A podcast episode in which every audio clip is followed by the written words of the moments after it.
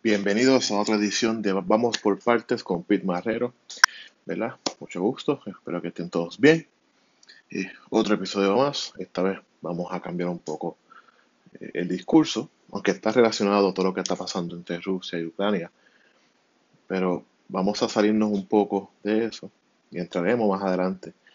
Pero les quiero hablar sobre el reino de los Saud o Arabia Saudita eh, una monarquía islámica rica en petróleo.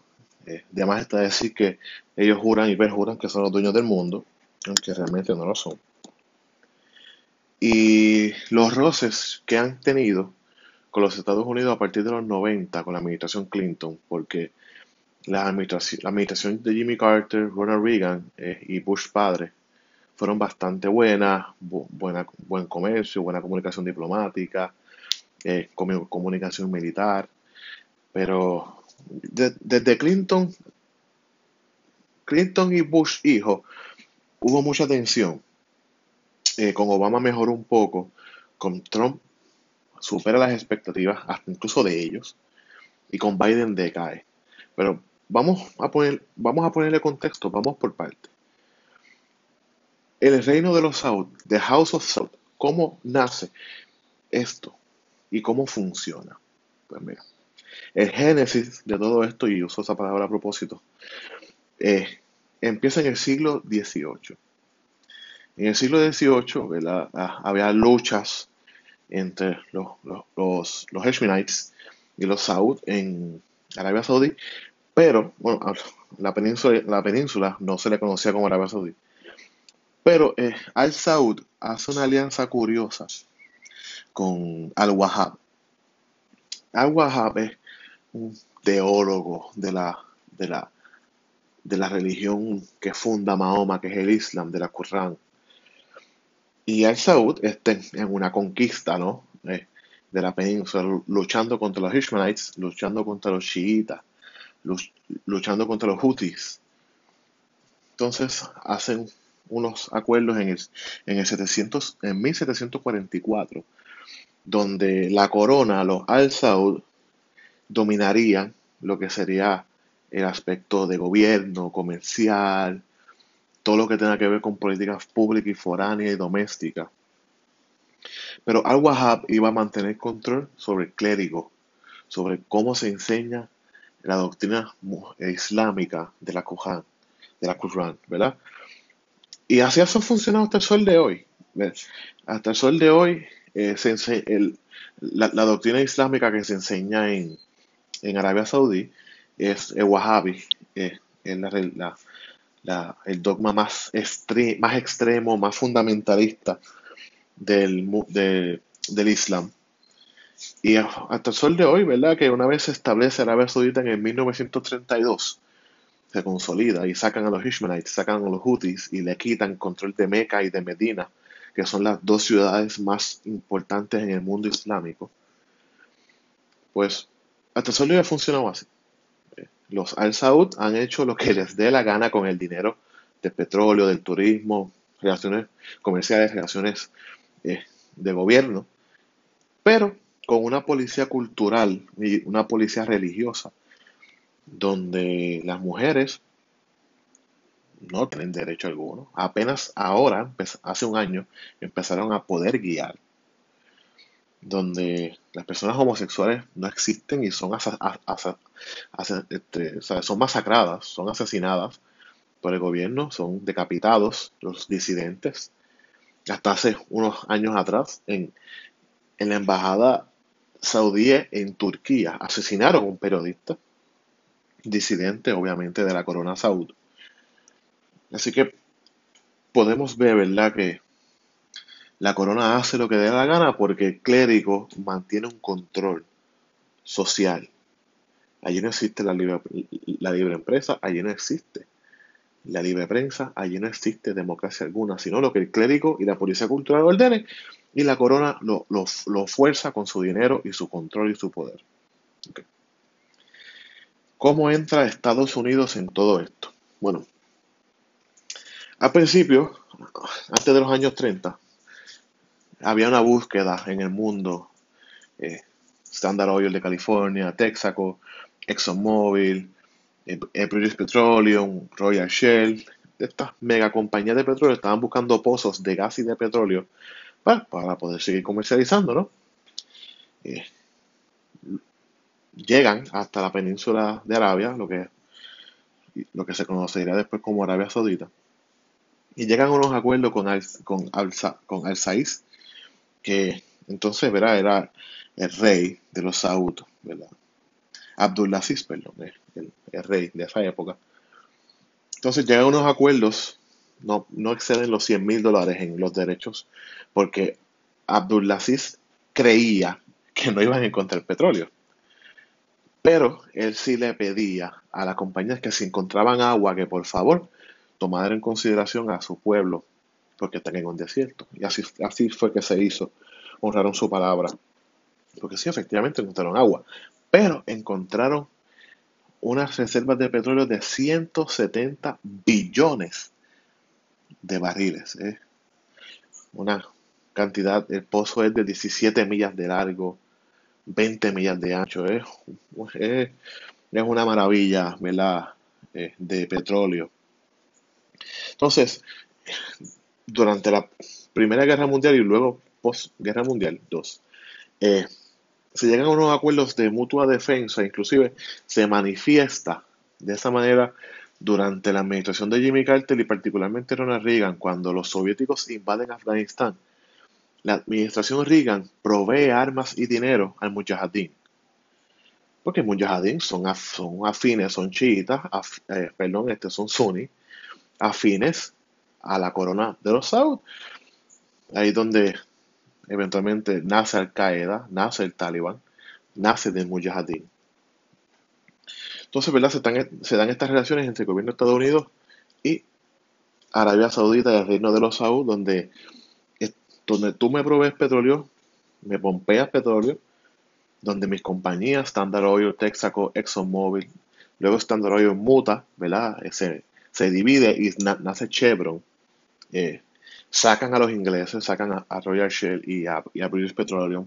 Y prácticamente hay una hegemonía petrolera de compañías norteamericanas allí, sacando petróleo, sacando agua, sacando gas. ¿verdad? Y mientras todo esto sucede, nace lo que es Aramco, que es una compañía eh, entre el, Reino de los Saud y, y, Standard Oil. Luego, ¿verdad? En los años 70 y los 80 fueron nacionalizando y pagándole los derechos a las compañías y dándole participación y relaciones comerciales. El rey Abdulaziz, entonces, obtiene mucho dinero de estas refinerías, de, estos pozos de petróleo, porque siguen encontrando pozos más pequeños que el primero que les mencioné, pero siguen pompeando petróleo, pompeando petróleo, hasta que llegamos a la administración Clinton, donde ya no hay ese amigo en Casa Blanca, donde el rey Abdulaziz se ve desesperado, porque tiene siempre la amenaza del norte, Irán, y del sur de Yemen, que son Houthis, que son chiitas. También tiene la amenaza del norte, y vamos un poquito para atrás. Cuando Saddam Hussein invade Kuwait, la preocupación en Arabia Saudita era esencialmente que no siguiera bajando y llegara donde ellos. Porque Saddam Hussein era sunita, pero era un sunita con ambiciones, ¿verdad? Eh, expansionistas, conquistadoras. Y Estados Unidos manda 500.000 tropas al Reino de los Saud y también invaden Kuwait y sacan a San Hussein y lo mandan hacia Bagdad. Entonces mantienen neutralizado Kuwait y la relación con Arabia Saudita. Llega Clinton y aquí es donde la historia se pone interesante porque pasan muchas cosas que voy a insinuar. Pero el timing de esto es importante, así que espero que me sigan. En el 93, un año exactamente un año luego que Clinton llega a, Casa Blanca, se, se ataca a las Torres Gemelas por el sótano. Luego verdad que ya hay tensiones entre el Reino de los Saud y, los Estados Unidos. Curiosamente, las personas que atacan las Torres Gemelas por los sótanos con bombas son sunitas. Un poco más adelante, las tensiones con Clinton realmente no le importó la zona Clinton, ¿verdad? Tuvo esta visión más corporativa, Estados Unidos como el principal exportador de democracia y capitalismo del mundo, que para de lo logró. Y Arabia Saudita se quedó un poco rezagado. Pero confiado de que el próximo presidente fuera amistoso. Tienen la suerte de que llega Bush hijo. Eh, el rey Abdullah, que es entonces el príncipe, de el príncipe coronado, dice, ok, pues Bush padre fue un amigo de nosotros, nos defendió, hicimos mucho dinero, Estados Unidos lució muy bien, pues esto va a ser igual, ¿no? Equivocado. Bush hijo tenía otras aspiraciones más domésticas que internacionales. Pero pasa algo en septiembre 11 del 2001 que cambia para siempre. La administración Bush y todas las administraciones posteriores a la de Bush hijo. Es que tumba las Torres Gemelas. Como un dato bien curioso, 15 de los 19 secuestradores de aviones eran de Arabia Saudita, eran suníes de Arabia Saudita. Incluso se, interceptaron comunicaciones, se ocuparon documentos de la embajada de Arabia Saudita en Estados Unidos pensando que había dinero, circulado dinero para financiar esta operación. Entonces, la, la, administración, la administración Bush prácticamente cerró mucha comunicación comercial con ellos. Eh, el barril de petróleo, luego de que entran a Afganistán, Irak, se explotó. Pero sí, Estados Unidos siguió vendiéndole armas a Arabia Saudita. Eso no cambió. En ninguna de las administraciones hubo una merma de comunicación. Pero las armas siguieron llegando, como el acuerdo original establecía. Hasta que llega el presidente Obama. El presidente Obama llega con promesas de limitar la expansión de Israel para que el West Bank no sea tan, perdónenme, tan, tan hostil hacia los palestinos. Llega con aspiraciones de paz. Pero hay una preocupación, es que la administración Bush había eh, sacado a Saddam Hussein, un sunita, pero habían puesto a al-Maliki, que es un chiita leal a Irán. Entonces, Obama tampoco pudo resolver esas diferencias religiosas, gente, porque estamos hablando, las relaciones, la complicación entre Estados Unidos y Arabia Saudita son complicaciones políticas o en fines económicos. Las diferencias entre Irán, Yemen, Irak, Irak durante Hussein e Irak con al-Maliki son diferencias religiosas que son mucho más peligrosas porque una diferencia política una diferencia económica se resuelve dialogando y con dinero y con acuerdos diferencias religiosas usualmente llegan a, guerra. Esta no ha sido la situación, salvo con Yemen, pero eso lo explico ya breve. Pero para que entiendan, ¿verdad? Que las dinámicas en el Medio Oriente no siempre son políticas, sino son religiosas. Las dinámicas contra Europa y con Estados Unidos, en todo caso Occidente, son más políticas y económicas. Bueno, prácticamente la esencia era que la administración Obama quería que la Irak, ¿verdad? Para confraternizar con Arabia Saudita, pues se abrieran embajadas mutuamente para abrir la, nexos de comunicación, donde Arabia Saudita rechaza eso porque dice que son agentes iraníes. Tanto en mi país como yo en el de ellos me, están, me van a estar grabando. So, la desconfianza reinó, punto fue que nunca ocurrió. Llega la administración Trump. La administración Trump prácticamente eh, hizo lazos comerciales de, de turismo. Saudi Arabia, este, ah, el reino de los Saud vende un poco más de 2% de Saudi Aramco, levantando casi 100 billones de dólares eh, para poder, ¿verdad? Esto, diversificar sus negocios, ¿verdad? Para poder invertir en energía verde, para invertir en turismo, en, salarios, porque la economía de Arabia Saudita está tan ligada al petróleo que ellos querían diversificar ese error. Entonces eso se consigue con la administración Trump. Pero hubo un problema, que hay reglas, aunque no lo crean, hay reglas para una persona o un negocio o una corporación poder eh, venderse en un IPO en la bolsa de valores, ya sea en Hong Kong, ya sea en Londres, ya sea en Nueva York. Eh, tienes que hacer un full disclosure o una información completa de, tus balances, de tus transacciones económicas, un informe financiero robusto. Estamos hablando de una compañía que se funda en los años 30 y nunca había radicado un informe de nada. Entonces crea cierta incertidumbre. El capital no llegó. El capital no llega y ellos prácticamente obligan a sus imanes, a sus millonarios y a sus socios de negocio a comprar compulsoriamente acciones en Saudi Aramco, aunque perdieran o ganaran, para poder, ¿verdad?, tener acceso a los mercados y poder mover dinero y hacer lo que ellos querían, que esa es la agenda de Mohammed bin Salman.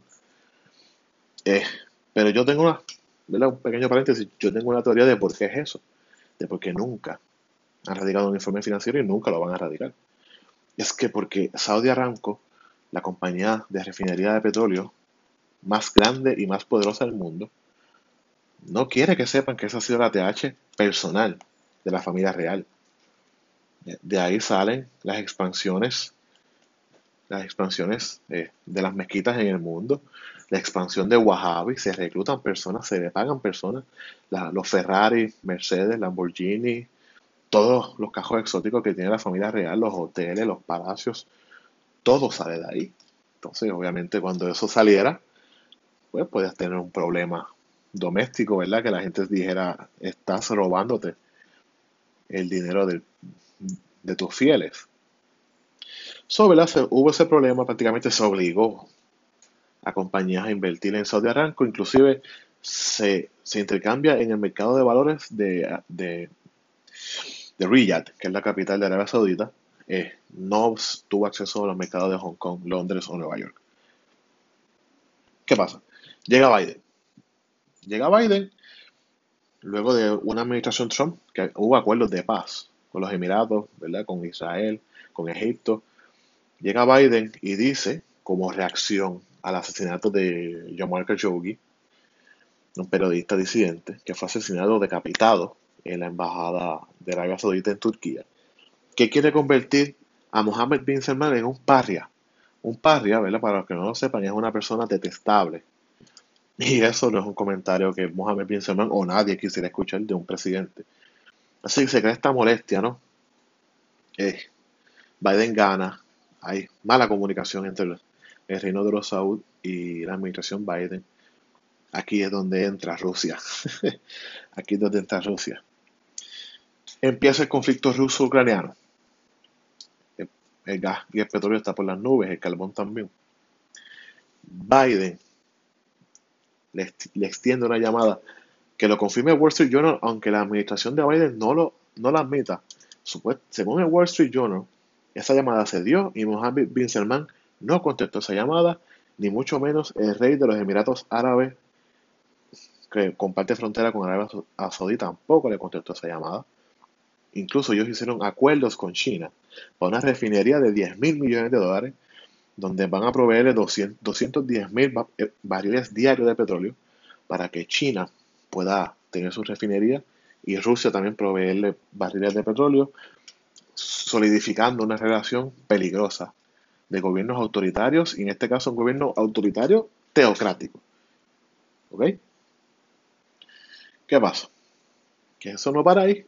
La administración Biden está en un free fall que Prácticamente, Arabia Saudita quiere venderle a China petróleo en yuan. En el 1974 se llegó a unos acuerdos con el gobierno de, Arabia Saudí y otros gobiernos donde el 80% del petróleo que corre en el mundo tiene que ser intercambiado en dólares. El famoso petrodólar. Eh, y que Arabia Saudí, el, país con mayor reservas en el mundo, con la compañía de petróleo más grande en el mundo, intercambie en yuanes petróleo, no se, no se sabe si ha sucedido, pero viene por ahí, es bastante importante, ¿no? Pero vamos a la historia. ¿Qué le pasa a los que intentan hacer esto? Muammar Gaddafi intentó vender petróleo y gas en otra moneda que no fuera dólares. Ya Muammar Gaddafi no está vivo, no existe en este mundo. Saddam Hussein, esta, teoría que él intentó hacer exactamente lo mismo porque Irak tiene mucho petróleo y ya no está en este mundo. Así que Mohammed bin Salman debería navegar con cuidado. Pero vamos un poquito más allá. ¿Cuál es mi posición en torno a esto? ¿verdad? Yo quiero que ustedes, mis oyentes, sepan dónde yo estoy parado. Pues la realidad es que yo estoy a favor de los Estados Unidos. Porque Estados Unidos se ha ganado enemistades con Irán, con Yemen, con Jordania, con Beirut, con, los palestinos, con, por defender la relación con los, con los saudíes, ¿verdad? Entonces, que Arabia Saudita tome estas decisiones en momentos cruciales es una falta de respeto y que no le contestes una llamada al presidente de los Estados Unidos cuando él quiere hacerte una oferta de negocio no es gratis. No creo que es una falta de respeto.